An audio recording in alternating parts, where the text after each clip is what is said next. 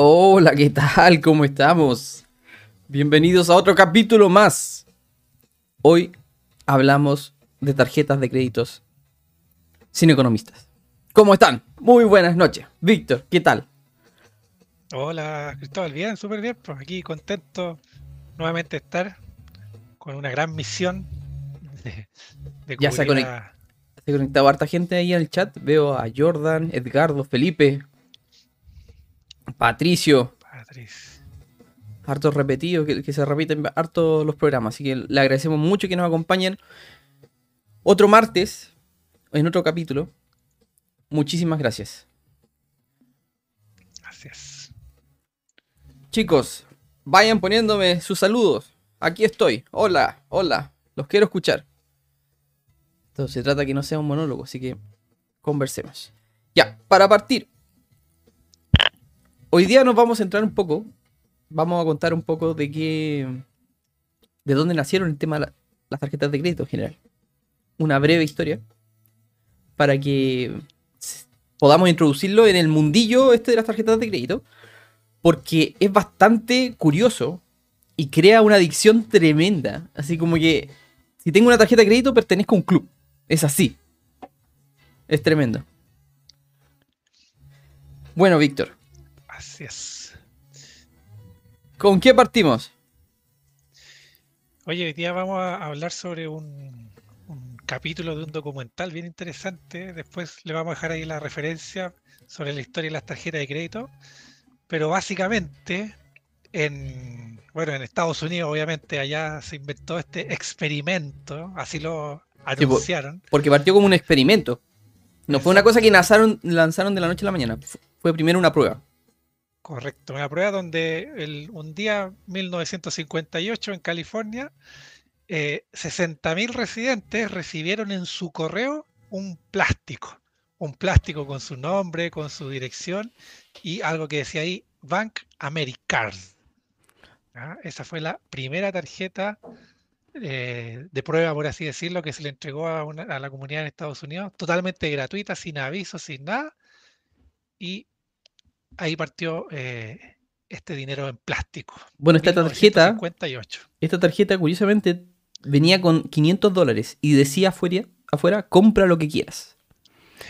Ahora, plata actual, más o menos son como 4.500 dólares. Es bastante dinero. Muchísimo dinero. Es tremendo. Y bueno, lo que ocurrió es que la gente en general la usó. La usó, compró cosas. Algunos pagaron y otros no pagaron. Y resulta que, en general, cuenta la historia de que perdió el Banco de América en los primeros años 15 millones de dólares con esto. Fue tremendo. Fue tremendo. De hecho, más, más de casi la mitad de los estadounidenses no pagaron esas deudas y ellos obviamente, como era parte del experimento, tuvieron que hacer los primeros ajustes, ya empezar a, a definir em, qué podían Criterio- hacer para criterios de, criterios de riesgo, criterios, los criterios crediticios que nosotros conocemos actualmente. Exactamente, porque de hecho el- el- es curioso porque la palabra crédito viene del latín credere, que, tiene- que significa confiar. O sea, la tarjeta de crédito y el crédito en general es un acto de confianza en el cual una parte presta dinero y la otra parte se compromete a devolver. Pero eh, no fue el caso y por lo tanto hubo que empezar a juzgar, calificar a las personas eh, respecto a su nivel de riesgo. Ahí fue donde nació este perfil de riesgo de los Pero, eh, pero ojo, que, en, que en este, en este entonces, en esta época, no habían computadores. No era, no era algo así como, como que metamos los datos en un computador y sacamos a ver si resulta. Exacto. Entonces, lo hacían y ellos, de acuerdo a un, algo llamado las 3C, que es capacidad de vo- devolver el dinero, o sea, si son buenos pagadores, capital, algo de ahorro en garantía, o sea, te preguntan si tienes un auto, si ya te compraste una casa, cosas de ese estilo. Y por último, y el más importante, carácter. Y carácter, en- entre paréntesis, significaba simplemente ser blanco de clase media. Eso era, eso era todo. Exacto, literalmente te juzgaban por cómo te veías, cómo te vestías y todo lo demás. Ese era, ese era un criterio de evaluación. ¿Quién, quién eras, básicamente? Claro. Así que, bueno, antes no existía todo este tema de la tecnología, el cre- historial crediticio, solamente te evaluaban por tus capacidades, si tenías un trabajo, si era, tenías una fábrica, qué sé yo, si tenías algún tipo de patrimonio y eh, por cómo te veían. Entonces, esos eran los criterios para prestarte dinero hace muchos años atrás. Y luego ya con el desarrollo de la tecnología, ahí los datos empezaron a abundar, se empezó a, obtener mucha más información y ahí es donde se empezó a forjar lo que hoy día se conoce como el famoso historial crediticio. Claro. Como, como dato aparte, para contarles un poco, eh, porque esto, este auge de la tecnológico yo, yo lo viví desde niño por una razón en particular. Y el auge tecnológico bancario. Porque mi papá trabajó en un banco toda su vida. Y muchas veces yo iba a la oficina de él y mi papá trabajó en operaciones, pues, esta- estaban los servidores. Y era una locura porque estaban los data centers. Tú pasáis por entre medio de los data centers, muy todo frío, y veíais las máquinas que estaban operando ahí. Y, tú, yo me preguntaba, ¿qué cresta hacen esas máquinas? ¿Qué cresta hacen? ¿Qué hacen las máquinas ahí? Y tantas máquinas. Y eran máquinas enormes. Eran máquinas enormes. Ahora, un, un servidor de esa época, estamos hablando en lo, suponte el 88 más o menos. Un servidor de esa época va- completamente obsoleto. Pero, pero ¿qué hacía? ¿Qué hacía? Y bueno, po, esto, esto es lo que hacía. entre otras cosas, lógicamente, entre otras cosas. Resulta que em- empezaron a asignar un puntaje a las personas. Y me imagino que muchos se han dado cuenta que cuando les piden el DICOM para arrendar una, pro- una propiedad o para cualquier trámite en general, les sale un numerito. No sé si se han dado cuenta. Y ese numerito, por lo general, la mayoría de las veces es 999. Eso. Y los 999 representa de que tú eres una persona que tiene buena solvencia económica y que son buenos pagadores. Eso es. Y, mien- y mientras más bajo sea ese número, quiere decir que tienes mayor potencial de riesgo. Correcto. Exacto. Entonces, en, el, mundo de, los bancos también, también existe esos números. Eh, bueno, en, en- Estados Unidos, por ejemplo, que el, el- el historial crediticio es muy, muy importante y relevante, se le asigna un rango entre 300 y 850. No sé por qué esos números, no tengo idea, pero Sí, es bien rango. curioso. Acá, acá es, distinto. Acá es mucho Claro, ¿eh? distinto. Pero eh, técnicamente lo copiaron. Es exactamente lo mismo. Claro, si aquí es de 0 a 100, allá es de 300 a 850 por algún motivo. Y las personas que tienen sobre 750 puntos, o sea, estamos hablando más o menos sobre un 85% del- de todo el rango, se consideran personas confiables, con un buen crédito. En el fondo, alguien en el, en el que tú podrías esperar que te va a devolver el dinero. ¿ya? Y bajo 650 puntos ya se considera de mayor riesgo. Y por lo tanto, eh, en función a la historia que tú hayas tenido, ya sea como pagador de las instituciones financieras, eh, a medida que tú vas demostrando que eres un buen pagador, eh, te disminuye tu nivel de riesgo y por lo tanto te ofrecen mejores oportunidades. Y eso es súper importante tenerlo claro. El, el empezar a forjar un buen historial crediticio. Y eso es lo que pasa acá ta- también. O sea, yo siempre le he contado que para partir, lo más simple es sacar una tarjeta de crédito, usarla y pagarla. Eso. Porque resulta que los bancos tienen categorizados a los clientes y por lo general los categorizan como una etiqueta. Están los pagadores y los morosos. Exacto. Y, lo, y es tan simple como que los pagadores pagan toda su facturación como corresponde todos los meses. Y los morosos son los que no pagan o pagan el mínimo. Exacto. ¿Qué ocurrió? De hecho, ayer nomás en la noche estábamos conversando con Elías y nos contó el caso, un caso particular de un, de un familiar que eh, no, no estaba pagando lo que correspondía a la tarjeta por solamente desconocimiento.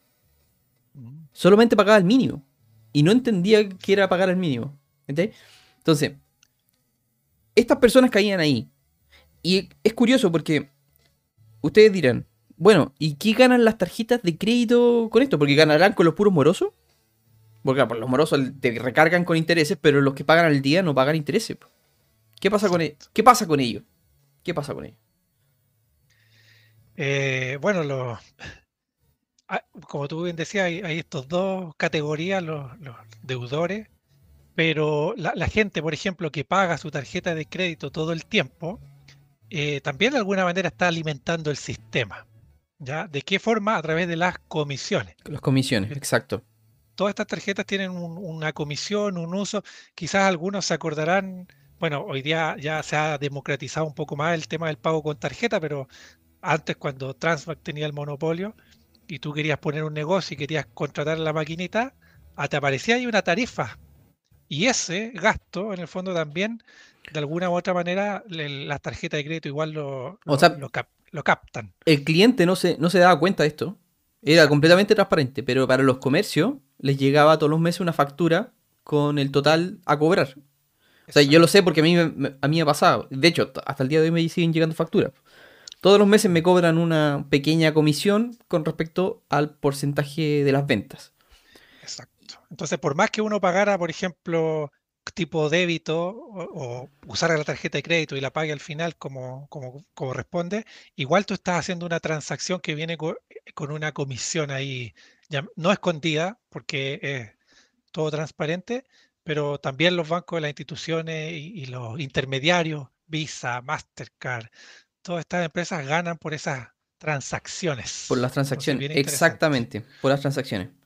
Mm, Y claro, sí. Entre, es- entre esos, entre los pagadores y los morosos, en Estados Unidos solamente, eh, cada uno tiene el 40% de la población y el 20% no tienen tarjeta. Es curioso. Acá la bancarización es mucho menos, a, ni- pero a nivel de tarjetas de crédito. Se usa muy poco la tarjeta de crédito, a, a diferencia de lo que uno llega a creer. Por lo general, el 20% de la población está usando la tarjeta de crédito para sus compras. Claro, muchas veces se tiende a pensar de que usar la tarjeta de crédito es algo malo, es algo dañino. Por eso, por eso ocurre de que simplemente no se usa. Pero tenemos que tener presente que uno está adquiriendo un compromiso que puede postergar a pagar hasta 45 días.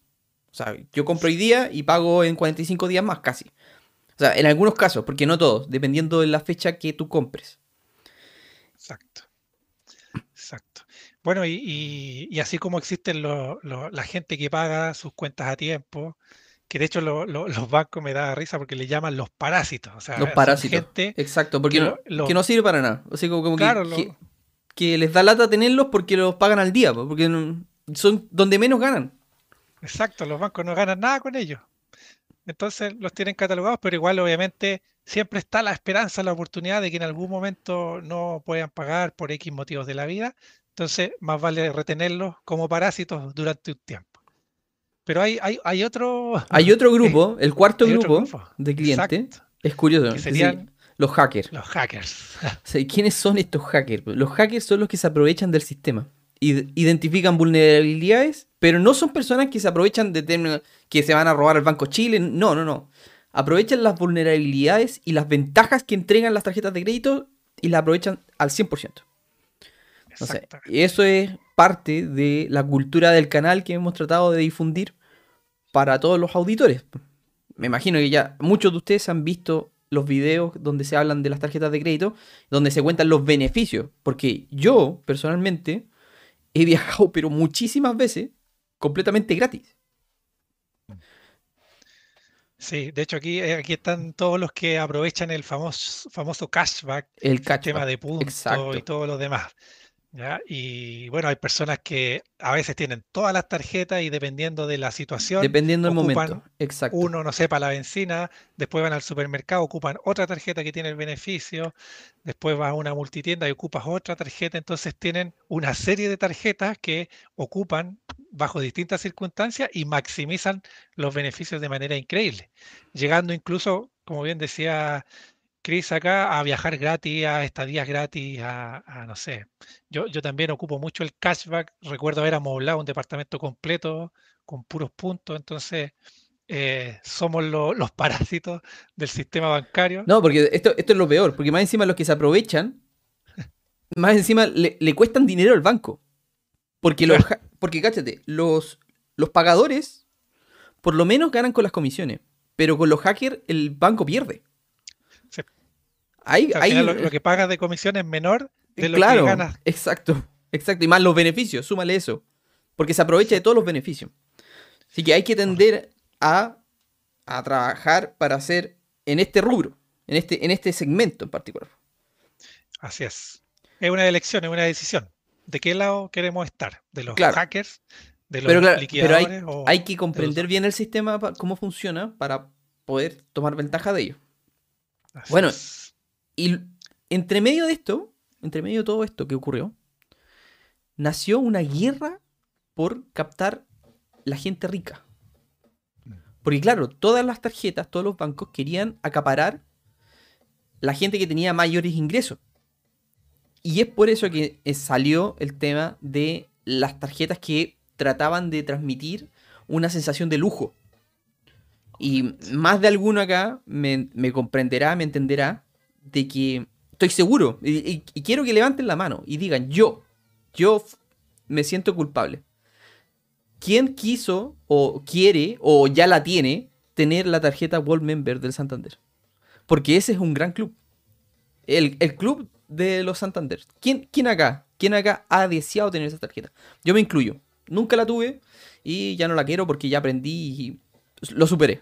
Pero en su momento, en su momento en verdad quería pertenecer al club porque era un club, en verdad, era un club prestigioso, así y, y por así decirlo, eh, VIP. Uno se sentía importante. Exacto. Yo no sé, ¿tú, Sí, tú la, pero- te- tú la tenías esa tarjeta, Víctor? Creo que la tengo, pero ni siquiera la uso.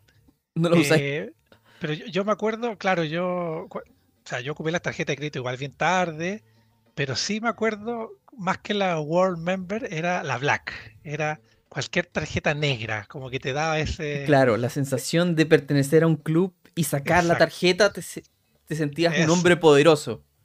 Yo y pagarla. la, la primera vez que cambié la CMR, la verde, ¿cierto? La verde de estudiante, de, de que todo el mundo la tenía, hasta que nos dieron la, la CMR Black, como dice aquí Ricardo, que está aquí, la, la muevo rapidito para que no vean los números. Pero claro, después ya el solo hecho de pagar uno se sentía importante, podía entrar a los salones. No, es que se te inflaba el pecho cuando sacabas la tarjeta de la billetera. Si era así. Exacto. ¡Wow! Tremendo. Y eso es porque la- el sistema nos vendió esa imagen, ya Mm, directamente en canciones, en series de televisión muy populares, donde el, el uso de la tarjeta y demostraba un cierto estatus. ¿ya? Y al final la gente quería tener la tarjeta para ser parte de esta comunidad VIP y luego terminaba ocupándola y ahí eh, a través de comisiones, mantenciones y gente que no lograba pagar, aquí es donde el No. sistema Oye, pero si ocurría una cosa. Tú ibas manejando hacia el aeropuerto y te salía el cartelito en la costanera norte de, de la World Member de, la, de Santander. O sea, a ese nivel, pues, de que te impacta el tema del, del viajar. Como que viaja con nosotros. Así Es- es. Es tremendo. Yo la aproveché harto. eh, La verdad que me, beneficié mucho de los puntos del Santander en su momento. Pero ya pasó la vieja. Es, es otra la tarjeta. Y ahora, y ahora lógicamente, eh, los reyes se cambian también. Sí. Y después pasó a ser, día- la CMR pasó a ser, pero ahora está a punto de ser destronada. A punto destronada. Hoy día es mucho más fácil, ya, no sé, Ripley tiene una tarjeta negra, la Claro. Rappi, entonces ya, ya como que el, el solo hecho de tener la tarjeta black ya no, ya no es un símbolo de estatus. Vamos a ver cuál va a ser el nuevo modelo de tarjeta de crédito El nuevo va a rey. salir. ¿Quién será el nuevo rey? Esa es Bueno. una gran pregunta. En Estados Unidos ocurrió que fue la Visa Infinity. Esa se convirtió del banco de Chase. Chase. Chase Morgan, si no me equivoco. Chase Morgan. Ese fue el banco que ganó y resulta que te regalaba. No, no era, no, era que, no era que la usaras el cupo, no, no, no. Te regalaba, no me acuerdo cuántos dólares. Me parece que te regalaba 300 dólares por abrirla. Y Chase Morgan resulta que tuvo que interrumpir la apertura de tarjeta porque fue una bestial locura. Fue Sí. tremendo. Se le acabó hasta el material con el que producían las tarjetas. Claro, claro. Todos querían tener esa tarjeta. Todos querían tener esa tarjeta. Y ocurre otra cosa. En el proceso perdieron como aproximadamente como 200 millones de dólares. Correcto. ¿Y saben qué? A este gallo lo entrevistaron, al dueño del banco, y estaba súper contento. No, está, no, no lo digo en forma irónica, lo digo en forma real.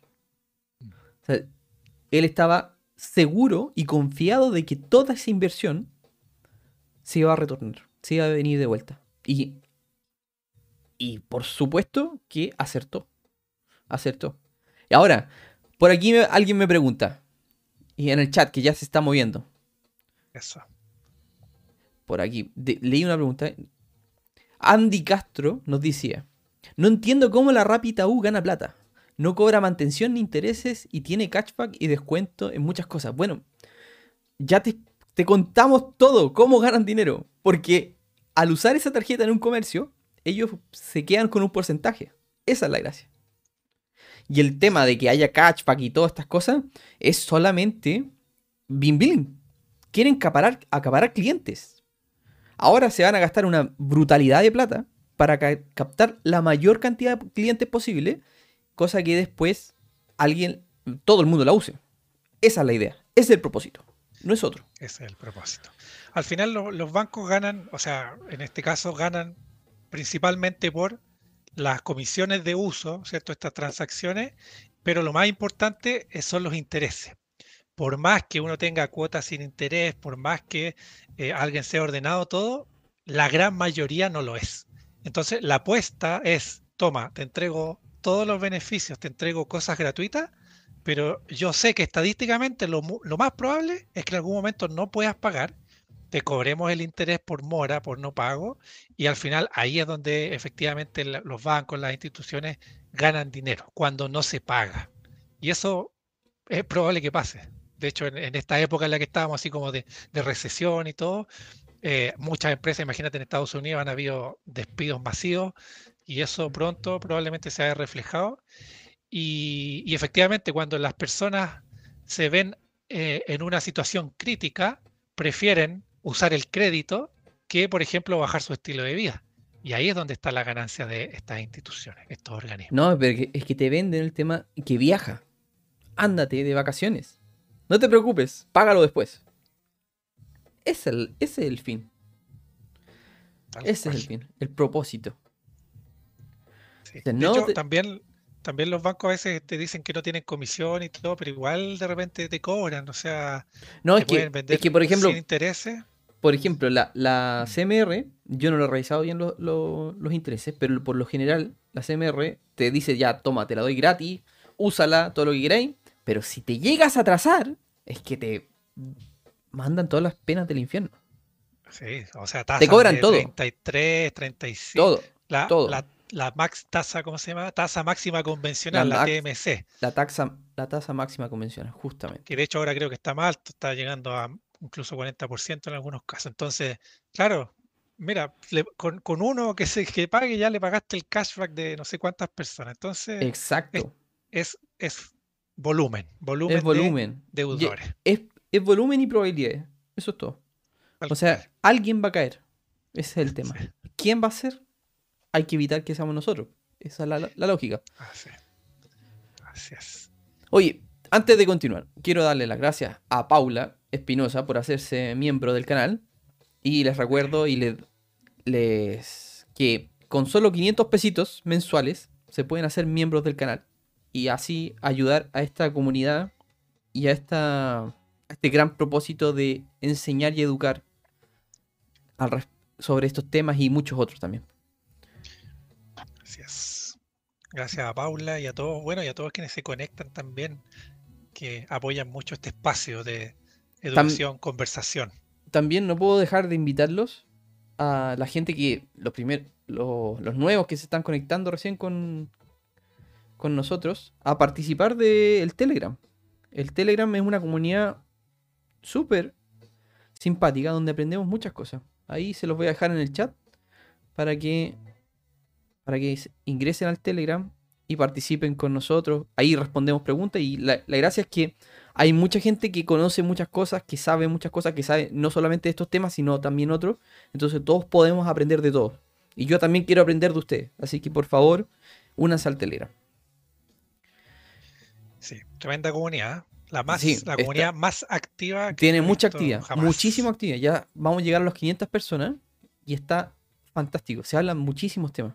Anoche nos quedamos haciendo una maratón de viaje muy increíble, donde conversé con harta autos auditores ahí. Fue súper buena. Me, dieron hartos tips. Hartos tips. Bueno, comencemos con las preguntas para, para ir hablando. Felipe Roda nos dice, aprovecho de preguntar.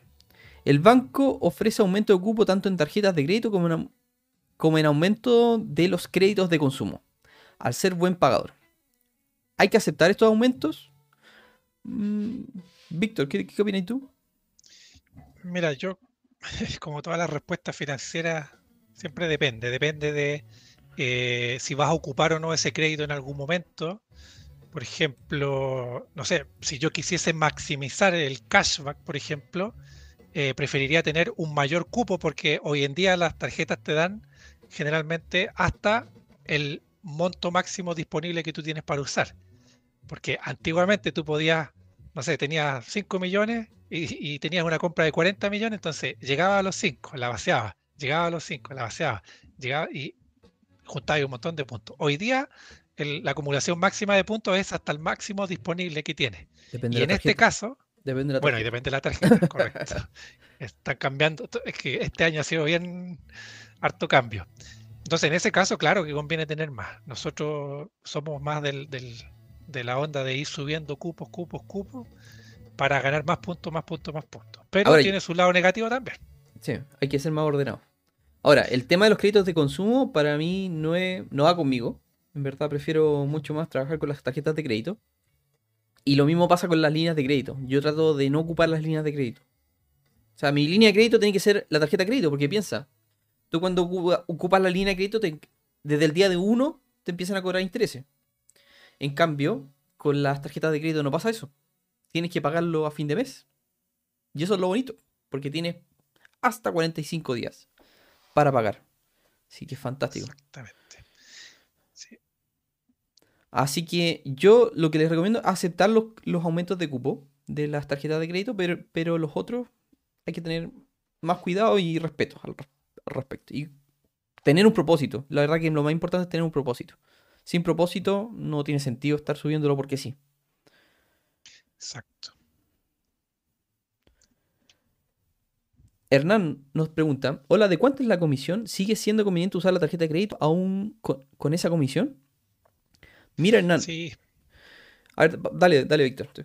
No, hoy, en día hay, varias promociones y cosas, no sé, te coloca tu sueldo o si gastas más de tanto monto, te bajamos las comisiones. Hay varias formas, por así decirlo, de minimizar estas comisiones. Lo que uno nunca se va a poder sacar es la comisión por uso, ¿cierto? De que te va a cobrar el comercio. Incluso si pagas al contado, igual te van a incluir ese, ese porcentaje. Entonces, mejor, mejor usarla. Mejor usarla. Sí, mejor usarla. Ahora, mm. ocurre una cosa que mm, lo que hay que tratar de hacer es a través del catchback recuperar el costo de mantenimiento. O sea, por ejemplo, si el costo de mantención de una tarjeta es de 6 mil pesos chileno, pongámosle. O sea, tú tienes que, a lo menos, a lo menos, acumular 6001 para que haga la pena. Si no, no tiene sentido ocupar la tarjeta de crédito. Mejor sigamos ocupando la de débito. Mm. ¿Ya? Si ese no es el caso, no la ocupes, mejor. No la ocupes. Ese es como el desde que podríamos comentar. Sí, lo bueno de las tarjetas es que no te van a cobrar comisiones si no la ocupas. Entonces, claro. puedes tenerla ahí guardada, eh, escondida o la puedes hasta cortar. Y si no la usas, no te van a cobrar. Pero ahora, claro, ahora salió esta, la tarjeta Rappi que estamos contando en el, el último video que lancé, que no tiene comisión por uso. Por uso. O sea, tú puedes comprar, usar, usarla y no pagas nada de... El desde no lo pagas. Eso es bonito. Es simpático. O sea, eso hay muy pocas tarjetas que lo ofrecen y tal vez te lo ofrecen por porque tienes una categoría de cliente exclusivo. pero tienes que llegar a esa, categoría. No es como el desde. Aquí te lo pasan de desde. Así que yo en ese caso es bueno. Eso es muy bueno. A ver, ¿qué estamos? Ricardo Soto nos pregunta si la American Express existe todavía. Claro, en Estados Unidos, por ejemplo, dicen de que es la tarjeta con más glamour. Es como que la más top de todas. Como que te dan acceso a todos lados. Pero acá en Chile, curiosamente, no es así. No funciona así. Hay, hay solamente dos instituciones que la están otorgando. Que la primera es el Banco Santander. Y me parece que no a cualquiera se la dan. Y la segunda es el Mercurio. Tú te haces socio del club de lectores del Mercurio y te dan una tarjeta de crédito. American Express. ¿Qué ventajas tendrá? No tengo idea. No la he revisado. No creo que sea una gran tarjeta, en verdad. Pero ahí está.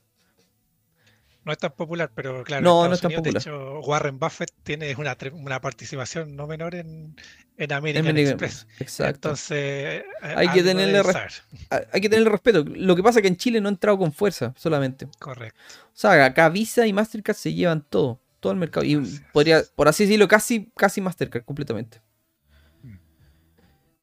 ¿Qué más? tengamos preguntas, tengamos preguntas. Ahí Jaime nos cuenta, debo ser sincero, nunca entendí qué era eso.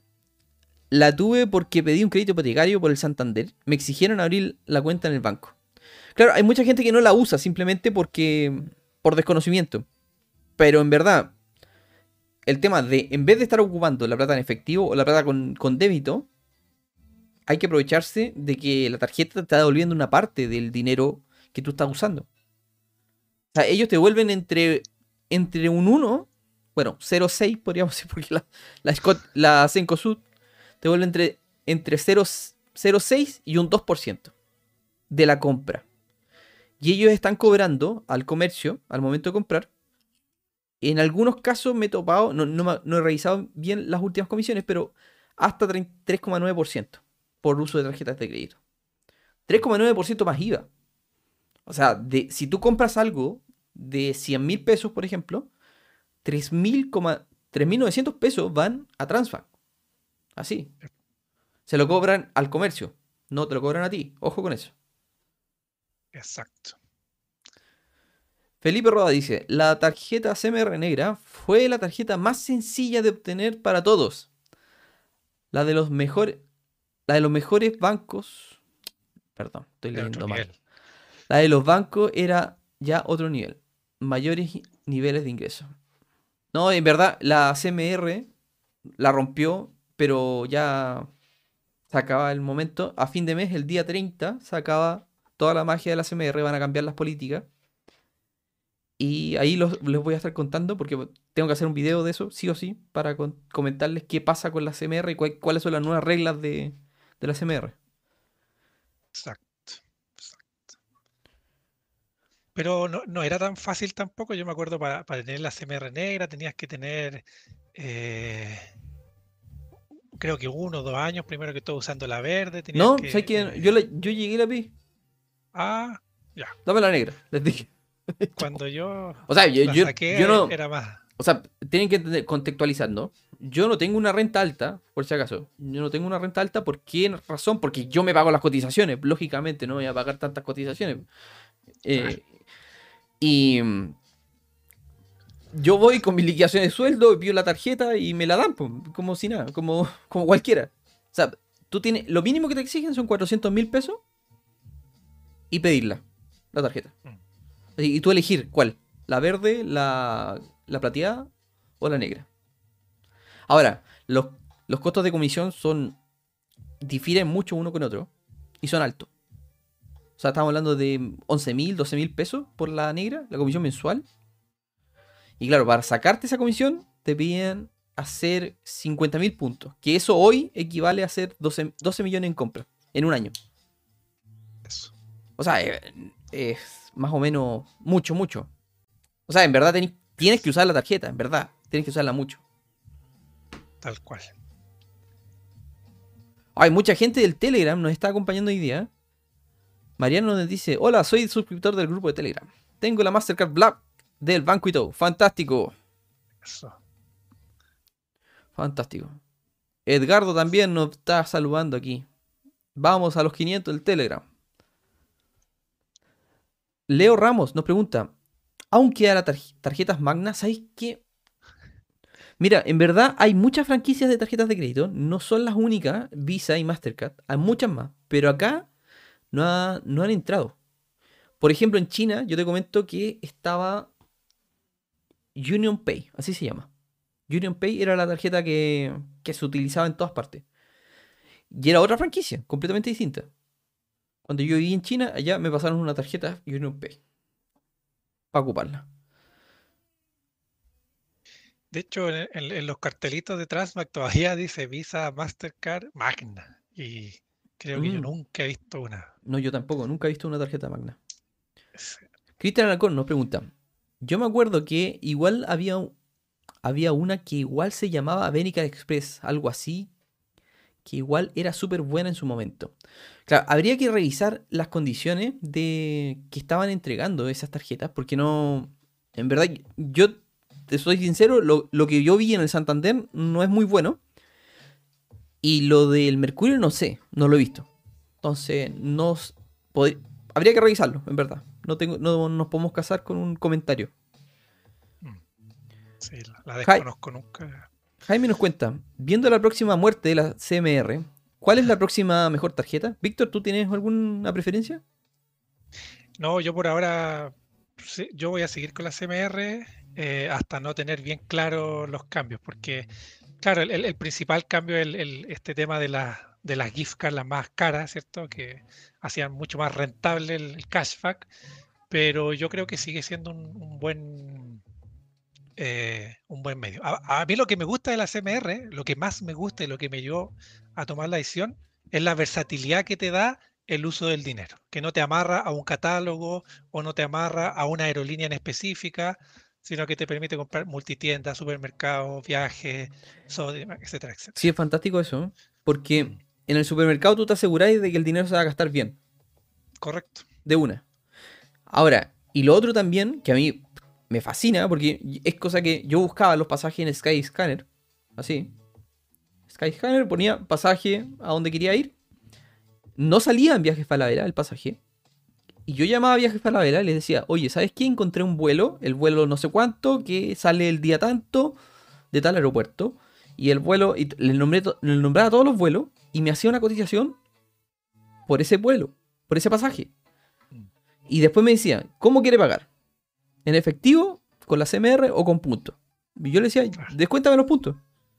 Y me cobraba. Y era súper conveniente. Súper conveniente. Ahora, yo creo que, que continúa el tema. debe ser igual. O sea, si tú no encuentras un pasaje en, en el portal de Viajes Falabella, yo siempre recomiendo, o sea, yo de partida no recomiendo nunca ir a Viajes Falabella. O sea, buscar en Skyscanner, Kayak o Google Fly, ahí tú vas a encontrar los mejores pasajes. Y después te podías hacer las consultas telefónicamente por alguna otra aerolínea en particular. O directamente en la agencia más cercana para ver si hay alguna diferencia, porque a veces tienen algunas promociones. Felipe Álvarez nos pregunta, ¿consultas bien visto por los bancos tener más de una cuenta corriente en distintos bancos? Tengo un buen producto en Banco de Chile y pensaba abrir el Itaú. ¿Hay problema? Mira, más, que tener muchos productos, lo importante es que sea un buen pagador, tenga un buen historial. O sea, tú puedes tener un solo banco y si nunca has fallado, eres buen pagador, has pedido crédito y los has pagado, es mejor visto a que tengas cinco bancos y en todos estés. Eh, a veces sí, a veces no. Exacto. Mm. Exacto. Mira, si quieres abrir la cuenta Lidau, por abrirla, yo, yo, ¿por qué me gusta y siempre recomiendo abrir cuentas corrientes? siempre que sean gratis, porque resulta que en el momento que tú quieras obtener un crédito hipotecario, los, los, bancos por lo general, cuando te van a evaluar, hay un porcentaje, un ítem, cada, cada banco lo, pone con distinta, distinta, distinto peso, donde dice la antigüedad del cliente. Entonces, es mucho más fácil prestarte dinero si a ti te conocen. Pero si tú vas a un banco completamente nuevo que no te conoce, va a costar un poquito más que te preste el dinero. Porque en ese ítem, que lo más probable es que sea un peso bajito, pero dentro de todos los pesos, dentro de todo el número, igual suma. Ahora, lógicamente, una persona que está ganando una renta alta, todos los bancos te van a, te van, te van a prestar dinero. Pero mi caso, por ejemplo, la última vez que yo fui a pedir un crédito hipotecario, me costó muchísimo. Y de, de hecho, solamente un banco fue el que me otorgó el préstamo hipotecario. Entonces, no es la realidad en general obtener crédito así como si nada. Que te pasen el crédito hipotecario a cualquiera. Cuesta. Hay que hacer la pega bien. Y hay que, por así decirlo, ponerse bonito para el banco. Son cosas que suman. De, hecho, ahí, bueno, muy de la mano con eso, ahí vi pasar un comentario en la rabia que no quiero crédito. Hay mucha gente que le tiene pavor al, crédito. Pero, por ejemplo, a mi hermana, cuando quiso comprar su casa, ella nunca había utilizado una tarjeta de crédito, solo débito efectivo, y no le daban el crédito, no porque no tuviese una buena renta, una buena situación, sino porque no, no hay cómo comprobar si tú eres buen pagador o no. No hay un historial formado. Tú puedes tener mucho dinero, pero a la hora de pedir un crédito, tu comportamiento puede ser totalmente distinto. pero ojo que esto pasa, este fenómeno pasa cuando tú tienes, cuando tienes más edad. O sea, sobre 35 años me parece. Mi hermana lo pidió a los 25, 26 ¿En serio? ¿En pues, serio? es que por lo general uno tiene, no tiene historial crediticio a los 25 años. Correcto. Entonces es importante empezar a forjarse esa historia. O sea, o sea, sí o sí, 25 años, tener una tarjeta de crédito y te estarlas pagando. Eso. Mira, buena, buen consejo. Porque yo me acuerdo, me acuerdo que tenía un compañero de trabajo que mm, este chico resulta que tenía una renta decente. No, o sea, cualquier banco te da cuenta corriente. Eh, pero resulta que él nunca se había endeudado en su vida y nunca había abierto una cuenta corriente. Eso. ¿Y qué, qué cosa pasaba? O sea, este cabro tenía 45 años en ese entonces. Entonces, con 45 años, que tú vayas al banco, le vayas a pedir un crédito. O sea, no, ni siquiera un crédito. Le vas a pedir que te abra una cuenta corriente. ¿Qué, hace este tipo, 45 años, no ha aparecido nunca en el sistema y me viene a pedir, a pedir que abra una cuenta corriente? Va a ser sospechoso. Sospechoso. Cuesta más. Se puede, pero cuesta más. Exacto. Felipe Roda nos dice, la clásica de hoy en día que aparece en el portal, este mes un 30% de descuento en la tasa de tu crédito consumo. Pero, pero es que esa, esa es como, es como, por decir, así, ¿qué te, qué te gusta más? ¿La caca o el pinche? Exacto. Al final le ponen este número gigante, 35%. Pero claro, es sobre la tasa. Y probablemente sea una tasa que está inflada. No, ahora, ahora ya, aprovechala. Si no. Claro. No, este, es, este tu momento. Este es tu momento. Mm. Oye, a mí me parecía curioso, pero. Pero hay cultura popular en general.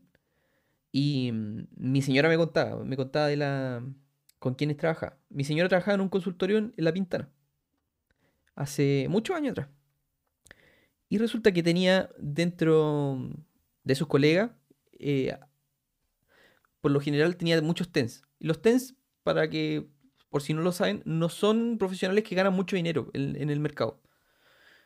Son, son, no, por, en ese tiempo ganaban menos de 800 mil pesos. Porque son carreras rápidas. Estudié tres años y salía al mercado laboral. Pero el problema que había era de que la cultura del dinero era muy distinta en general, pero era una cosa pero generalizada. Resulta que inmediatamente, cuando tuvieron la oportunidad, se pidieron un crédito consumo. De 2 millones, qué sé yo, por alguna tontera. Y lo iban pagando todos los meses. Y apenas lo terminaban de pagar, se pedían otro. Así, era, un patrón. Era un patrón de comportamiento. Y más encima, se lo contaban todos. Entre ellos, lo hacían todos. Era como un virus, por así decirlo, un virus. Y era curioso. Yo no sé si les pasa a ustedes. No sé, cuéntenme ahí en el chat. En el chat que ya está, pero colapsado ya. Ya, pero cuéntenme en el chat. No sé si les pasa con su círculo de que tienen, por lo general tienen comportamientos financieros similares. Y mm, este comportamiento de sacar un crédito consumo porque te va a llegar mucho dinero de golpe es malísimo. Es malísimo. O sea, mucho mejor, mucho mejor postergar postergar eh, la satisfacción y ir ahorrando esa cuota, esa cuota que uno va a pagar todos los meses. Mucho Exacto. mejor. O sea, si tienes la capacidad de ir pagando la cuota todos los meses, entonces Sí, tienes la Entonces capacidad tiene la de capacidad de ahorro. eh, Lógicamente. Lógicamente. Exacto. Sí, los intereses que eso conlleva. Así que vale la pena. Ya. Chicos, estoy leyendo el chat, así que rellena Víctor. Oye, hay varias preguntitas que han salido que, por ejemplo, no las podemos profundizar, la bicicleta de la CMR con la match y todo eso, pero en el grupo de Sí, en el Telegram grupo del Telegram ahí conversamos todas las cosas. Y, y ahí con detalle, con números, con... Es que lo- Así lo que los invitamos a unirse. lo, lo simpático del grupo Telegram es que en la comunidad no lo hacemos nosotros solamente, lo hacen todos ustedes. Todos conversamos y nos contamos los, los tips del momento. De hecho, yo he aprendido mucho gracias a la comunidad. De serio, hecho, este mismo buenísimo. ejercicio ahora de, de la famosa CMR, y dije, pucha, voy a esperar a ver qué dice la comunidad de Telegram para evaluar un posible cambio, porque sé que ahí se está moviendo, así que eh, todas esas dudas, le- sobre todo con temas de tarjeta, el grupo de Telegram, perfecto. Mira, Joaquín Menares, voy a- estoy agarrando mensajes. Yo sabí lo que encuentro versátil. Bueno, no sé si lo redacto bien. De CMR es que cuan- cuanto a pagos o abonos, Vamos. es lo más simple que hay. Se refleja al tiro. Es muy sencilla en relación a otras tarjetas. Yo no sé cómo será la Santander, pero, por ejemplo, hace muchos años cuando yo fui cliente del Santander, resulta que yo hacía un... Porque yo siempre usaba la tarjeta y la iba pagando. Así, todos los... O sea, suponte, me compraba una cosa, qué sé yo, 30 lucas el fin de semana y el lunes ya la estaba pagando, las 30 lucas. Pero ese abono de la tarjeta se demoraba más o menos como, qué sé yo, como 5 días en reflejarse. Eso. Claro, la CMR como que rompió un poco ese paradigma porque llegó con mucha más tecnología. No sé si todos los bancos ya se actualizaron de esa forma. No lo sé. Pero claro, lógicamente, eh, hace un tiempo atrás saqué una tarjeta de crédito en el Itaú y que, oye, que se demoraron como tres semanas en entregármela. Era una locura. En cambio, tú, Mm. tú, tú apretáis tres clics y en la CMR listo, está la tarjeta. Y ahora, esa es la tendencia. Ahora todos los bancos se están actualizando a ese a eso mismo. Sí, sí, para mí ese, ese punto que tocó, para mí fue decisivo a la hora de, de elegir con qué tarjeta quedarme, porque me acuerdo que tenía la del Chile y claro, tú pagabas crédito, después tenías otra crédito internacional, tenías un facturado, un no facturado, entonces cuando querías pagar tenías que sumar y, era un cacho. En cambio aquí en la CMR, tú viaje internacional, compra afuera, te lo traspasa a peso, te suma el pozo y después tú llegas, pagas el facturado o el total y listo. Y inmediatamente se ve reflejado. Así que buen, buen punto ese de la facilidad para gestionarla. Rodrigo Troncoso nos pregunta, hola muchachos, una duda. Si saco ahora un crédito con, me, me imagino que dice un consumo grande, me imagino que crédito de consumo, a 5 años, ¿conviene luego negociar y llevarlo a menor tasa en, en dos años, quizás? No lo sé. No lo sé. Pod- Yo no me ser, pero no. a mí no me gustan los créditos de consumo, en verdad. No. No. ¿Sabes cuál es el problema de esto? Que lo- los créditos, la- todos los créditos funcionan con un interés sobre capital adeudado. Por lo tanto, los primeros años vas a pagar la mayor tasa de interés. Entonces, no sacas nada con pedirlo a cinco años para que cuando te queden dos o en dos años más, vuelvas a pedir otro porque ya Exacto. pagaste el máximo de Te van a volver a cobrar los intereses. Y te van a y ahora vas a volver a cobrar el máximo, exacto. Entonces no es muy... Ahora, si tú me dices de que este crédito que vas a sacar lo vas a invertir, ahí eh, encuentro toda la razón. O sea, hacer un, cre- un consumo de 5 años es- va- podría ser conveniente.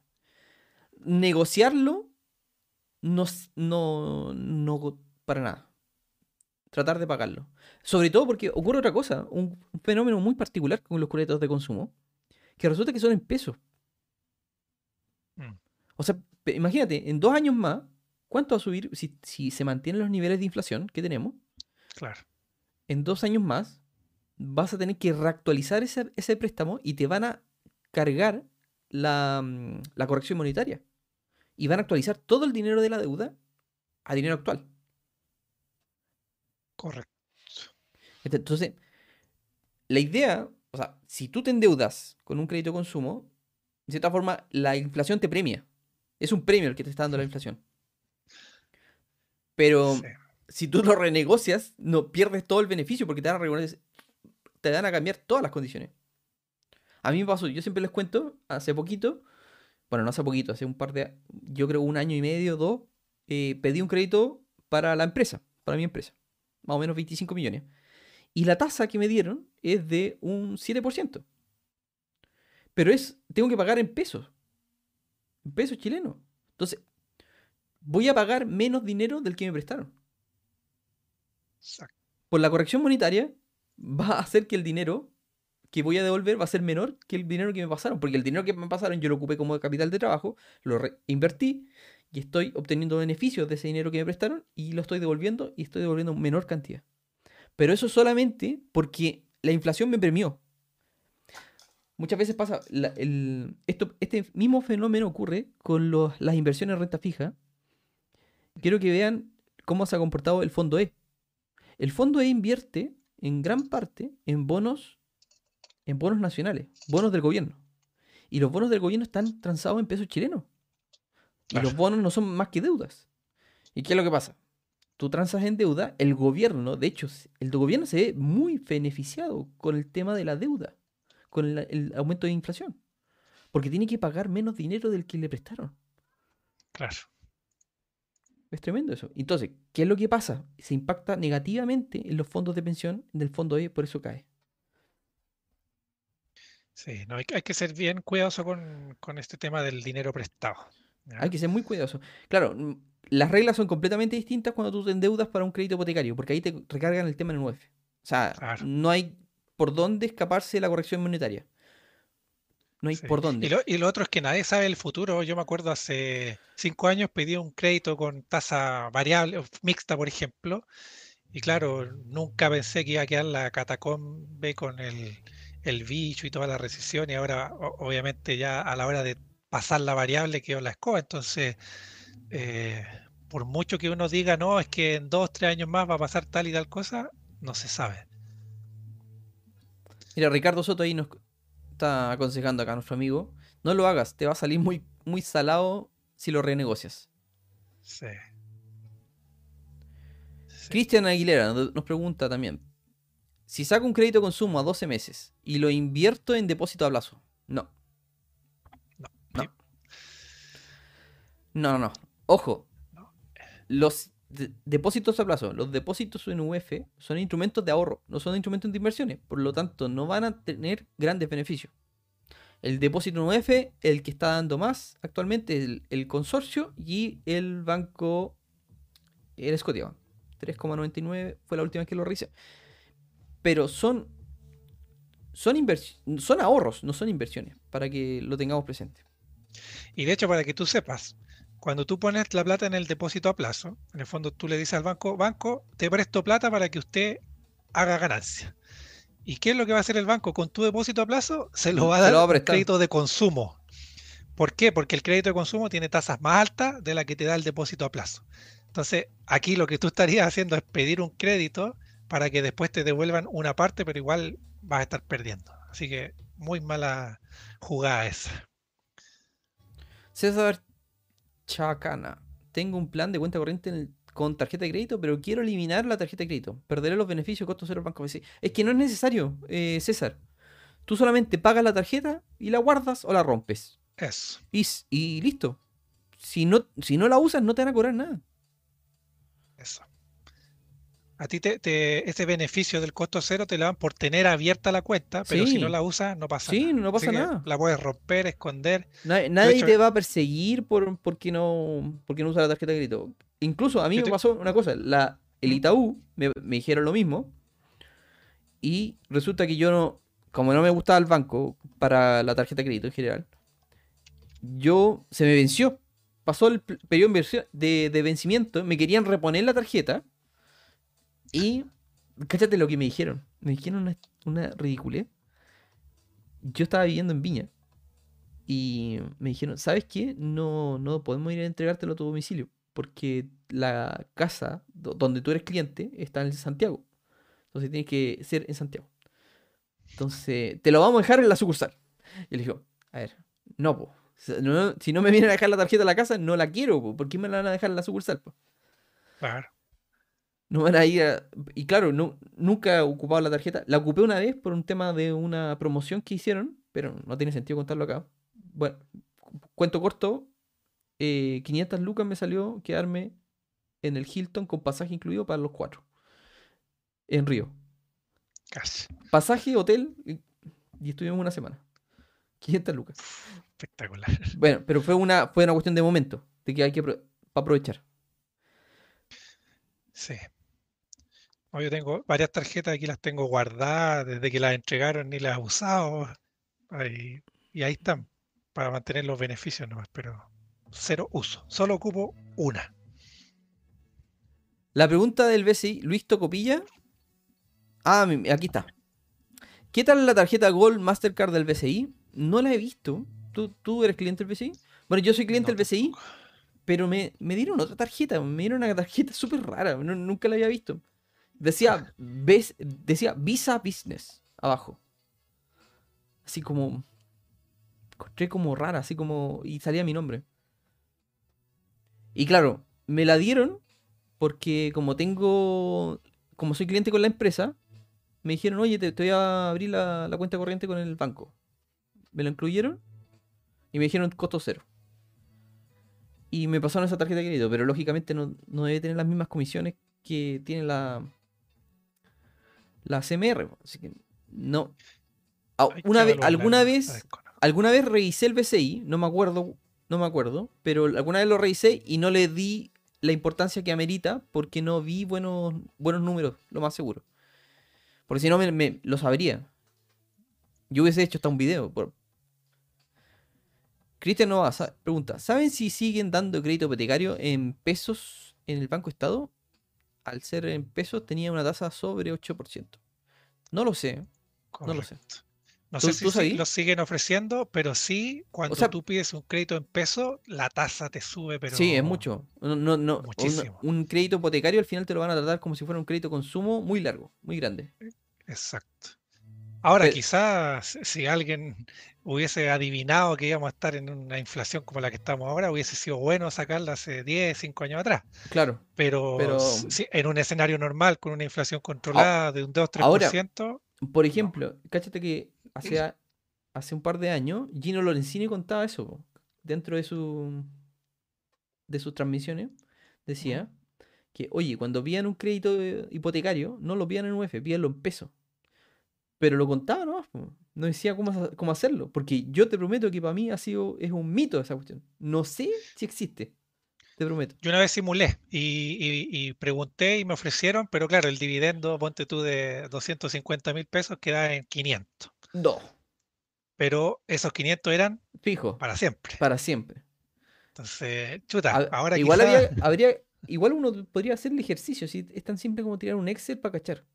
claro, Quizás, quizás daba el número, pero el problema te, que tenéis eh, con el flujo de, de efectivo. exacto. sí.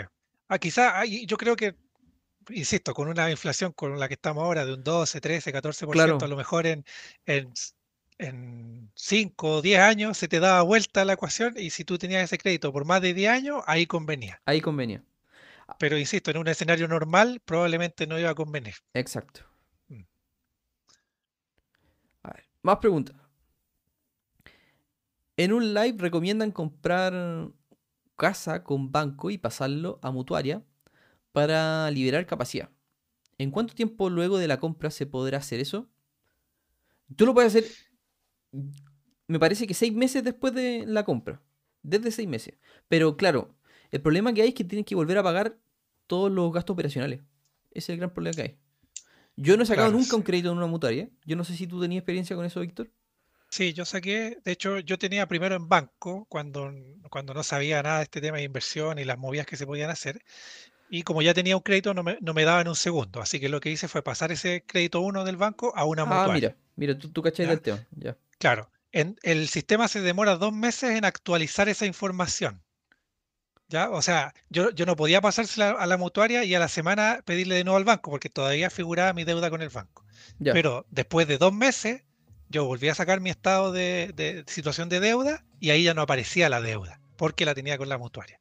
Entonces, dos meses se demora en actualizar el- la información que se cruzan eh, los bancos, por decirlo así. Ahora ocurre una cosa en particular. Si tú quieres un compromiso con, con un banco, lo que ocurre es que también te van a pedir, te van a exigir prácticamente que aumentes tu capacidad de renta cuando te evalúe la mutuaria. Ese, las mutuarias son más exigentes. Sí, o sea, te va a decir, ya, perfecto, tienes un departamento que quieres traspasar la deuda para acá, pero te va a decir, oye, pero ¿estás obteniendo un beneficio de esto? ¿O no? Si se está arrendando, es fantástico porque tenéis los contratos, la- los comprobantes de pago, todo funciona increíble. Pero si no es el caso, es más complicado. Es más complicado porque puede, puede que te digan que no porque no, no tienen la renta suficiente. De hecho, el, ne- el negocio de los bancos es prestar dinero, en cambio el negocio de las mutuarias son aseguradoras. Ellos generalmente te ofrecen seguros muy bajos, pero seguro. como tienen más riesgo, te cobran más intereses. Y te, y te exigen más también. Y te ahora están cobrando la máxima que les dejan. No hay. Bueno, y lo, lo bueno es que igual se puede negociar con las mutuarias. O sea, si tú le llevas ahí un crédito, otro crédito, de seguro igual te pueden ofrecer otra cosa. El Álvaro comentaba mucho de que, de que él hizo eso, lo mismo que tú, Víctor, y los simpáticos que te trataban de cautivar la mutuaria, de alguna forma, porque te trataban de ofrecer el mismo, el mismo, la misma tasa. Claro.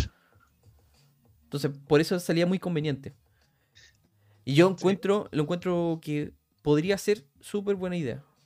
Estratégicamente, si tú te quieres apalancar, sobre apalancar, por ejemplo, con créditos hipotecarios, que están más allá de lo normalmente permitido, o sea, si quieres asumir un riesgo mayor, la mutuaria es una muy buena forma de sobreendeudarse, Exacto. ¿ya? Con el riesgo que eso significa. Oye, quiero dar las gracias a Adrián, que se acaba de ser miembro. Una persona más. Yes. Muchas gracias, Adrián. Gracias, gracias, Adrián. Bien. César dice. Parece. Felipe parece que le está respondiendo. No, no está respondiendo Sí. otra persona. Janis Lane pregunta: ¿hay que tener solo una tarjeta de crédito? Depende. Depende. Por, por lo general yo tengo dos. Bueno, ahora con Rappi tres. Pero, pero la Rappi la, la para puro jugar. Pero la. Yo tengo dos ahora, pero claro, van a cambiar un poco las reglas de aquí al primero de diciembre. Así que hay que estar atento con eso.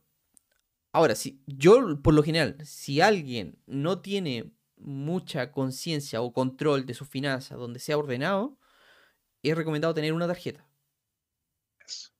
Una sola. O sea, no, no, no aventurarse a más tarjetas ni nada. Pero, pero si alguien ya es un poquito más ordenado, tiene un mayor control sobre sus finanzas, bueno, puede tener todas las tarjetas que quiera mientras se aproveche de esos beneficios. Porque la gracia no es tener tarjetas para lucirlas, ni para que se te infle el pecho al sacar la tarjeta de la billetera. No, esa es justamente lo que tratamos de evitar con esto y transmitir. Esa no es la idea. O sea, no hay que caer en el marketing de tener la tarjeta negra porque sí.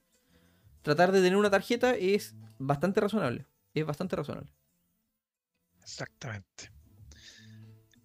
Exactamente. Sí, yo, yo soy de una tarjeta y las otras están guardadas como mostré recién. Felipe Álvarez también se hizo miembro. Muchas gracias, muchas gracias. Muchas gracias. Y Janis de nuevamente nos pregunta, ¿y cuántas cuentas corrientes recomiendan tener? Ahí, ahí está, esta pregunta me la sé de cajón le respondo siempre lo mismo. Todas las que puedas mientras sean gratis. Eso. O sea, que no te cobren. Que no te cobren. Ya, a, a veces hay, hay una que otra que te dice, ya, deposita el sueldo acá. Pero, ya, podéis ponerte un poco rebodión con ello para que no te cobren. Igual, yo siempre, mira, esto es súper importante que lo sepan. Hay que tener mucha buena onda con el ejecutivo. Llamarlo de repente, conversar con él, conversar, no solamente tener una- un monólogo que él te está tratando de vender algo, no, preguntarle, oye, ¿cómo está y cómo te ha ido? Preguntarle por el, por cómo te ha ido con la economía. el- Mira, sé que una pregunta de cajón que es muy buena es ¿cómo te ha ido en la pega con, la, con el tema de la crisis? ¿Cómo te ha impactado? Y él te va a contar, pues, la firme, pues, te va a decir, mira, sabes que está un poco complicado. Y porque ellos ganan sueldo variable. Para los que, se- para los que no saben. Y ellos te van a contar. Eh, Generar ese feeling es súper importante. Recuerden los tres, ami los tres mejores amigos. El ejecutivo de la cuenta, el contador Contador y el abogado. Y el abogado. Los tres mejores amigos que tienen que tener. ¿Por Así qué? es. Porque el ejecutivo de la cuenta te va a ayudar un montón. Y si te llegan a cobrar una comisión en particular, tú lo llamas y, oye, ¿sabes que me cobraron la comisión del banco? ¿Me podía, me la podéis sacar? Y el compadre va a meterse al computador y va a apretar enter y te va a sacar la comisión. Mm. Y, o tú llamarlo y preguntarle, oye, ¿y cómo hago para tener la cuenta corriente gratis? Y él te va a contar, mira, ¿sabes qué? Debería hacer esto. Y te la va a dar. Te va a dar la receta. Sí. Y se acabó el problema. Se acabó el problema. No todos tienen la, la fortuna, eso sí, de tener buenos ejecutivos. Yo he conocido un montón que para darte un crédito corren y después desaparecen. No, no, y- pero por ejemplo, por decirte, el- las mutuarias, yo he tenido súper mala experiencia. Como que, que, que tenéis que rogarles para que te. para que te va- muevan o te evalúen. Para que te evalúen. O sea, les mandáis correo y no responden. En algunas Sí. mutuarias. Pero, pero claro, los ejecutivos de las cuentas de, de los bancos, por lo general, son más. Tampoco contestan los correos. Es curioso. Ahora yo creo que. se- Mira, últimamente en algunos bancos, por lo menos los bancos principales que manejo, eh, se han preocupado del tema de los correos. Pero yo te digo, hace 10 años atrás era como que, ah, no, tengo muchos correos que, respon- que responder, así que no respondo. Pero después lo empezaron a medir a ellos por responder Mm. correos. Y ahí, lógicamente, le, les dijeron, o, o tení- está dentro de tus KPI, lee los correos. Así que léelos. Exacto. Léelo y respóndelo. Osvaldo Leiva nos pregunta: Si mi renta es de 2 millones líquido y 500 de boletas, boleta honorario, ¿es posible sacar crédito hipotecario al 90% de dos propiedades de 1000 UF cada una? Mira, estas preguntas, esta, justamente estas preguntas, o- tienes que hacerla con los ejecutivos. Exacto. Ellos son los que te van a dar el feedback y te van a decir si te la van a dar o no. Yo creo, yo creo que no. Yo creo que no, porque el 90% es, eh, es muy bajo. Ahora, si son propiedades nuevas, esto es dato, el dato, el truco, el truco de la noche, truco del momento. Hablen, porque esto se puede hacer. Pueden hablar con una inmobiliaria si son propiedades nuevas, o también se puede hacer con usadas, pero pero si son propiedades nuevas, hablen con la inmobiliaria y pregunten cuánto es el máximo que le pueden poner a la propiedad como precio de venta para que la tasación del banco sea lo más alta posible, de tal manera de que se simule, se simule que uno está dando un mayor pie. Exacto. En modo matemática, si esas 1000 UF, que estamos hablando, una propiedad que cuesta 1000 UF, decirle que te suban el precio a 1100. Así, Correcto. 1100. Y de la misma forma, si te das cuenta, vas a estar dando un 10% de pie, igual. Solo que te van a decir de que la propiedad cuesta 1100. Y tú estás dando 100 UF de pie. Claro. Entonces, En- eso no le cuentan al banco, no se lo cuentan. Esto es para callado, secreto. Todos lo saben igual que se pueden hacer esta- esta- estos trucos. Sobre todo las propiedades en blanco y en verde se pueden hacer muchísimo porque resulta que tú reservas hoy día y en 3 o 4 años más te lo entregan y resulta que la propiedad se avalúa por la avalúo por efectos de de plusvalía la propiedad cuesta muchísimo más. Claro. Entonces la tasación va a salir muy alta, mucho más alta. Bueno, y Osvaldo nos dice que son casas usadas. En ese caso, Osvaldo, lo que yo te recomiendo, si tú estás realmente comprometido a comprar esto, tú puedes tasar las casas previamente y ver el valor real que cuestan. Entonces, ponte tú que, no sé, te da que cuestan 1200 UF, ¿ya? Y resulta que tú la estás comprando a 1000 UF.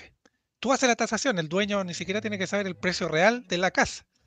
Y, y ahí tú le puedes decir, oye, podemos dejar que cueste 1200 UF, pero yo te entrego 1000 y ahí puedes hacer lo mismo que Ahora, ese, ese, ese, ahí tiene que existir una, una cierta Sí. confianza. Así es, porque Yo he esa plata hecho. le va a llegar al, al Sí, dueño. yo lo he hecho, Mm. pero siempre tratando de transmitir esa confianza. Yo lo, yo lo he hecho eso. Y me ha resultado, me ha resultado. Pero en algunos casos no te van a decir no, que es muy complicado. Una vez un tipo me dijo, no, es que me va a afectar después cuando yo venda más propiedades. Porque claro, porque ocurre que tú puedes vender hasta 8000 UF Correcto. sin, sin pagar impuestos.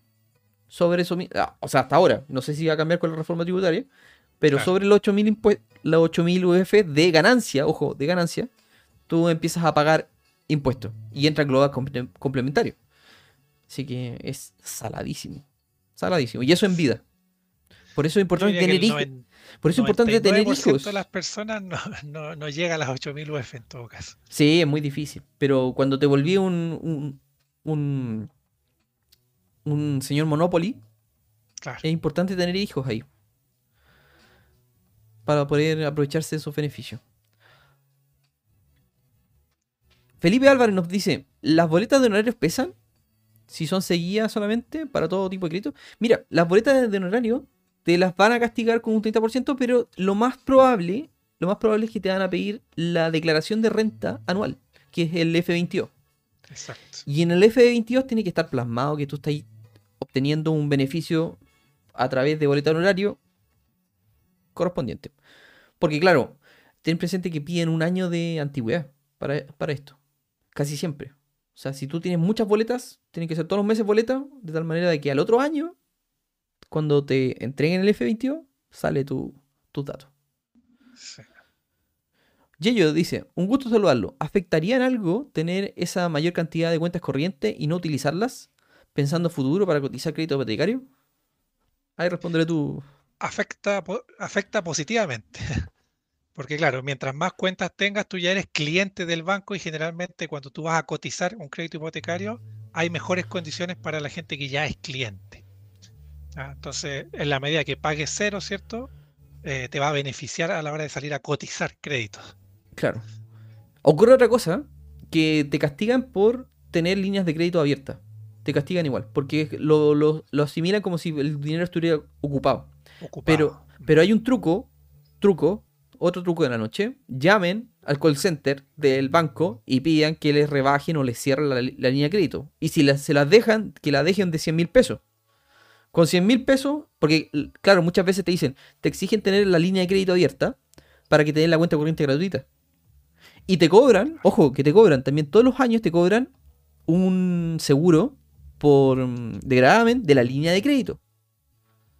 Entonces, si tú bajas la línea de crédito, el seguro va a ser mucho menor. Correcto. Así que si, si les ponen problema, bájenlo a 100 mil pesos. Y se acabó. Y digan que no quieren línea de crédito. Se puede bajar eso. Rodrigo dice, si quieres comprar dos propiedades y puedes pagar... No sé, no sé si está... Esta, no sé si es una pregunta o lo dice. Si quieres comprar dos propiedades y puedes pagar los, los dos hipotecas, saca un hipotecario en el banco X y otro en el banco Y al mismo tiempo. Tiene dos meses, dos meses antes de que salga el boletín. Sí, esa es una técnica, pero ocurre Pero una cosa.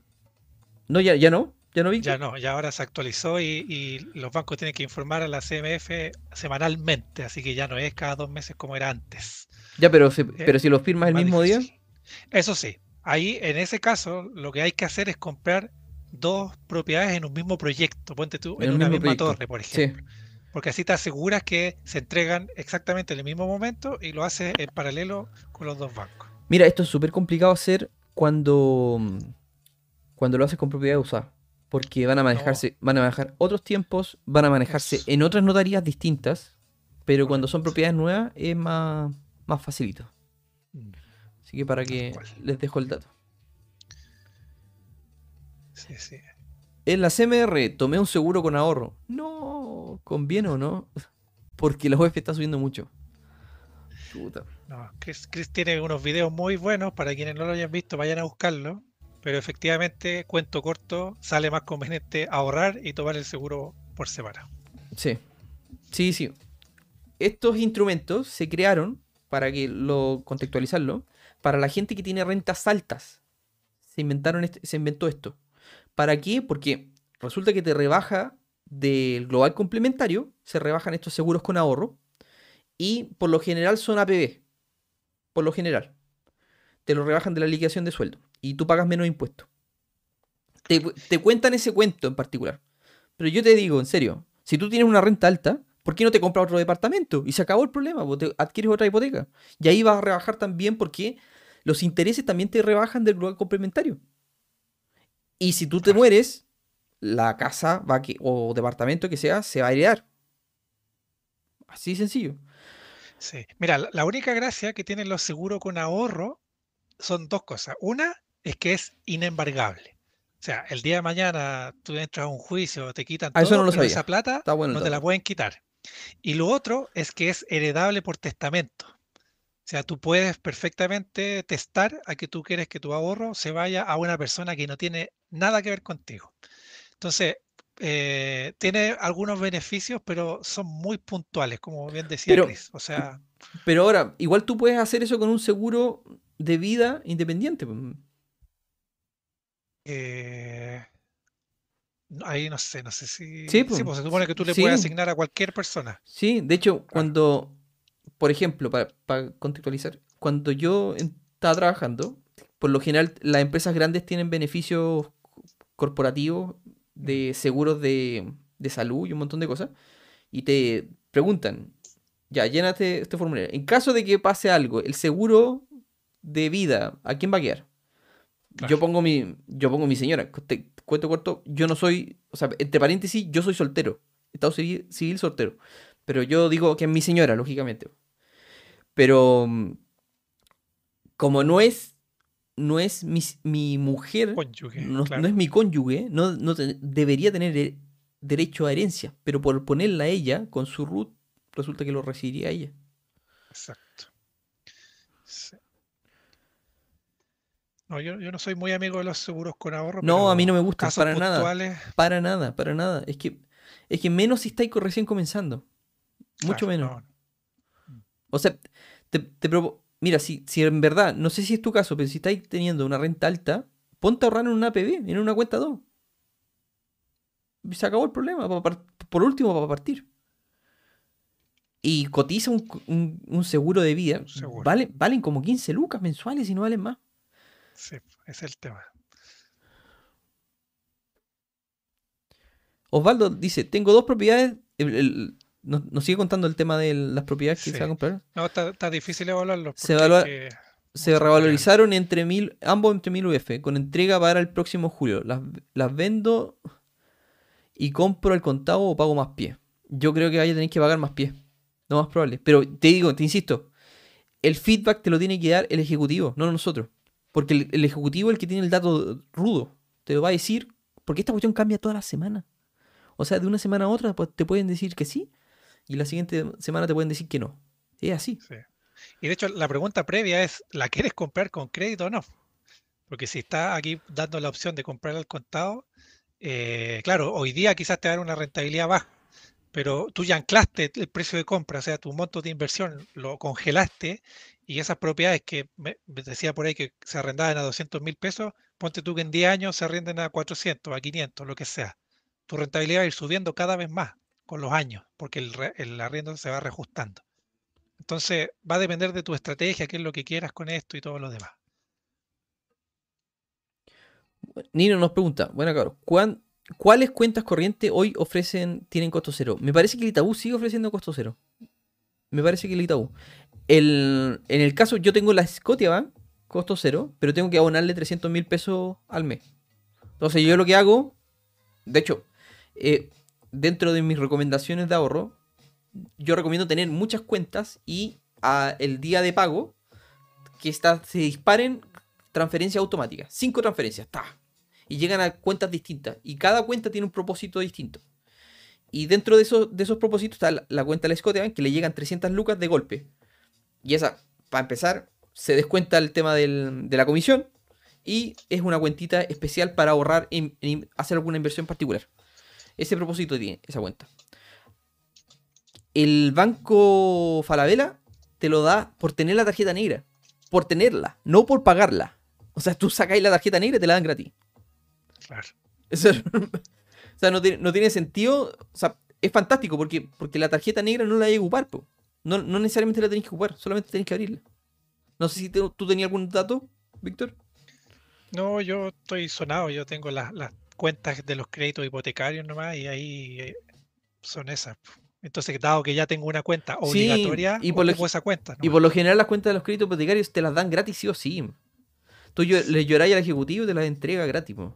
Claro, igual. entonces, como, como tengo que tener la cuenta para eso, la ocupo nomás. Ahora yo pago todo con la CMR, y me llega la plata una cuenta y después con eso la traspaso y, y se paga. Pero no sé, desconozco datos de quienes están dando hoy día cero comisión. Navin dice, yo tengo la negra Itaú y siento que la atención del personal y otro nivel que Falabella. También la ruta gourmet recompensa el cashback. Sí, mira, lo que pasa es que el, público de Falabella es muy distinto al de, del Itaú. El, el, Falabella un banco, es un público retail. Estamos hablando de público retail que gana el mínimo. Ese es el público. ¿Cachai? Entonces, ellos atacan al volumen. Y la tasa de retorno de cualquier crédito, Falabella tiene una bestialidad de morosos. Una bestialidad. En cambio, el Itaú no. El Itaú tiene un, grupo selecto que gana desde una renta mucho más alta hacia arriba. Incluso te discrimina por. No, no, no discriminar, mala palabra. Te segmentan por la profesión que tú sales. Entonces tú les te piden hasta el cartón. O sea, tú les mandas el cartón y ya te segmentan por eso. Sí, es verdad. Entonces, e, el Banco Falabella no te, dice, oye, toma la cuenta corriente, ábrela, que está gratis. Eh. Mira, Mao dice que el seguro con ahorro que tomó es de robo e incendio, pero, pero es lo mismo, pasa, pasa lo mismo. Yo siento que es mejor tomar el seguro con ahorro e incendio, o sea, el seguro, tomarlo independiente, porque el seguro con de robo e incendio vale 15 lucas. 15, ya, supongo 18 con inflación. Ya. Porque tengo que comprar en UF.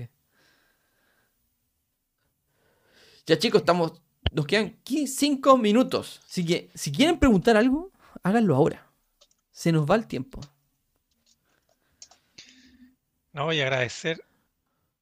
O sea, siempre pasa lo mismo en estos directos. El chat explota, imposible leerlos todos, pero muy buena la participación hartas preguntas, ahí de repente uno se va desviando, pero en general, eh, mientras van dejando sus preguntas, el tema de hoy, la historia de las tarjetas de crédito, la forma conveniente de usarlas, sáquenle jugo al cashback, paguen siempre, eh, ojalá el facturado y si pueden dejarla en cero todos los meses para ir ganando este dinero gratis que sea mayor a lo que te va a costar, ya eso es ganancia.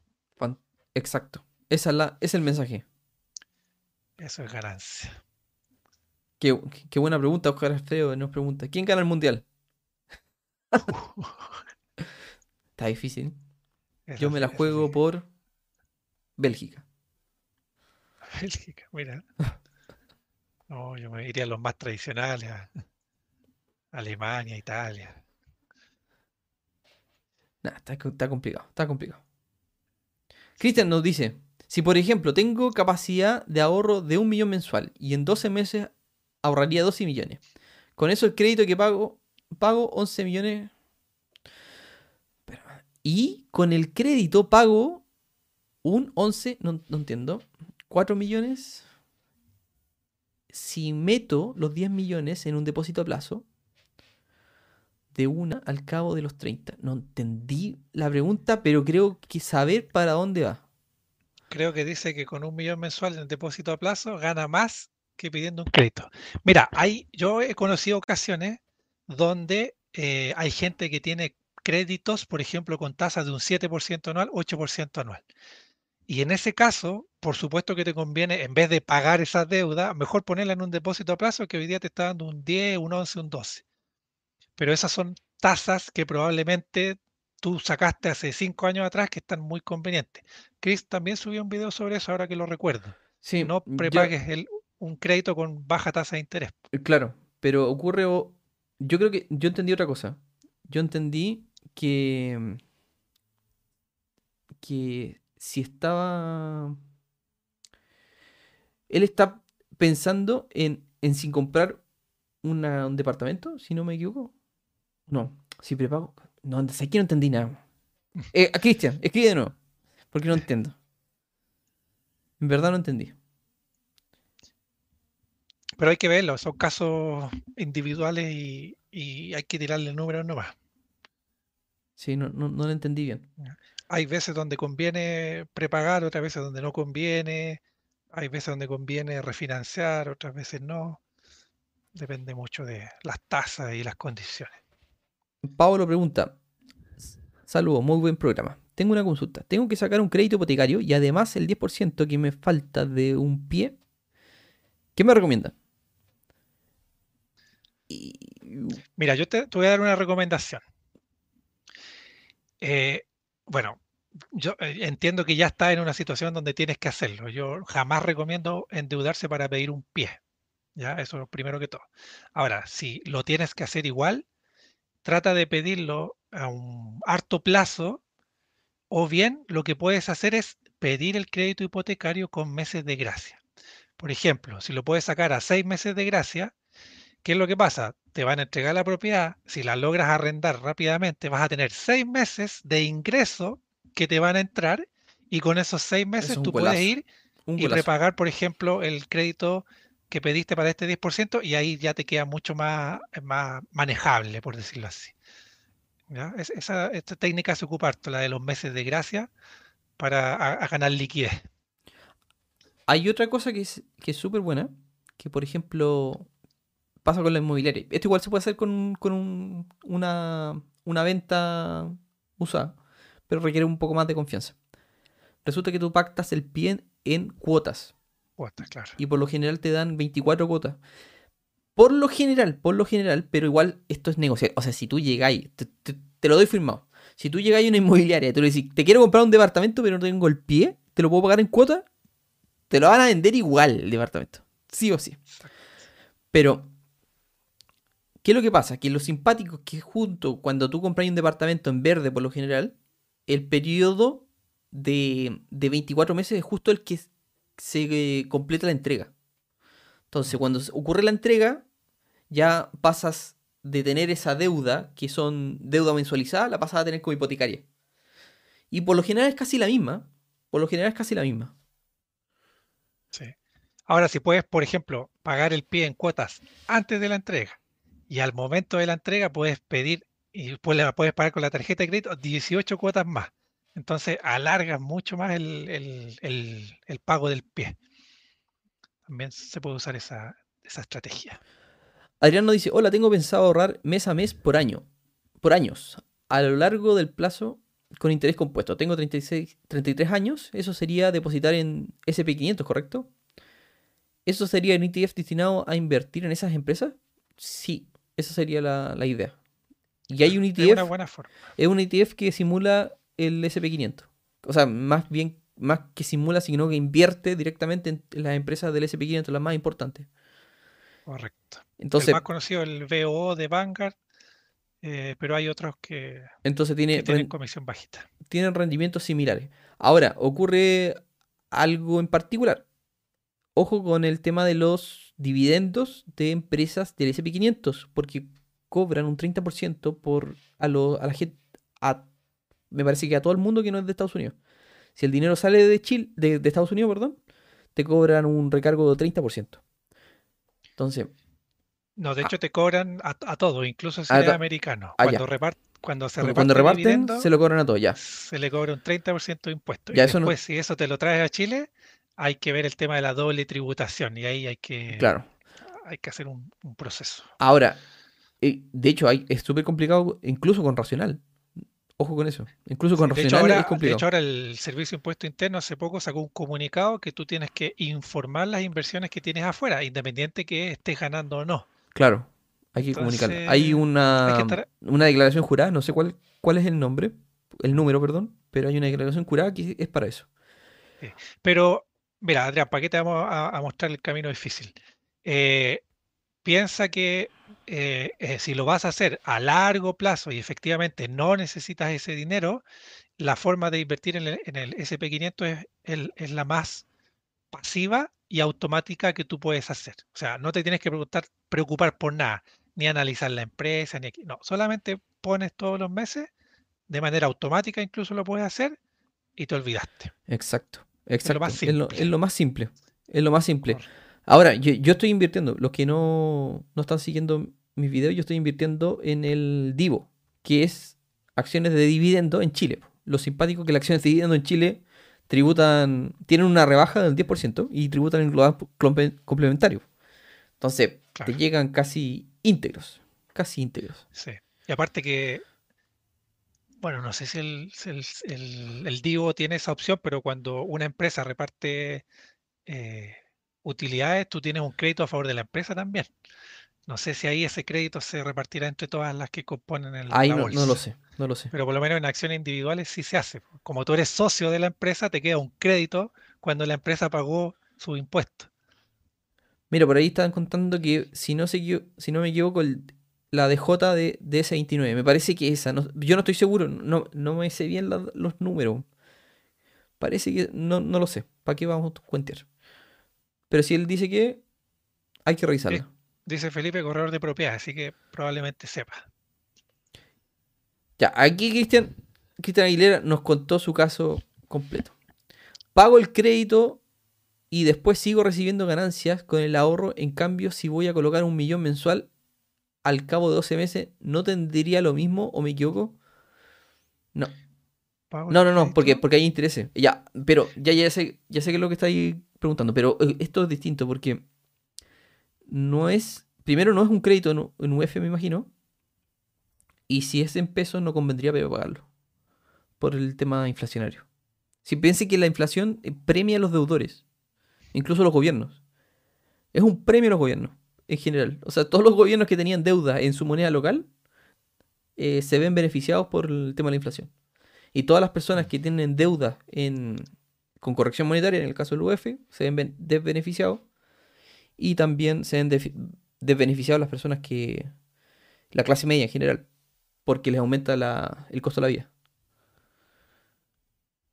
Así es.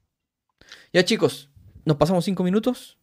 Así que con esto terminamos. Los dejamos invitados para que nos sigan en Spotify, Google Podcast y Apple Podcast. Y también eh, están completamente invitados a interactuar, a conversar, a hacer preguntas, responder también, porque queremos que todos sean parte de la comunidad de Telegram para que en- para que para conocernos más. Para conocernos más. Ahí les dejamos el, el link directo. Está en la descripción. La gente que escucha después el, el programa en el podcast o lo ve en, en otro horario, siempre revisen la, descripción. ¿Ya? Así que muchas gracias por acompañarnos. Así que que estén muy bien. Víctor, Encantado, un gusto como siempre. Eh, voy a aprovechar de hacer el spam. Aquí voy Sí. a poner el, el Eh, canal de YouTube que sí, también, también. Se me olvidó. poquito. se me olvidó eso también. Eh, también Víctor nos está acompañando. Recuerden que él va a estar reemplazando al profe Álvaro durante estos días, pero también queremos pedir su apoyo para que lo, lo, lo sigan y lo acompañen en este proceso que está creando recién su canal. Y sería fantástico que le lograra aumentar sus suscriptores. Gracias a usted. Sí, no, gracias, gracias por el espacio, la invitación y las preguntas, los, los datos, los tips. Esta, esta es la comunidad que a nosotros nos gusta, donde todos participamos. Así que muchas gracias por su tiempo y atención. Ya, porque estén muy bien. Nos despedimos. Chao.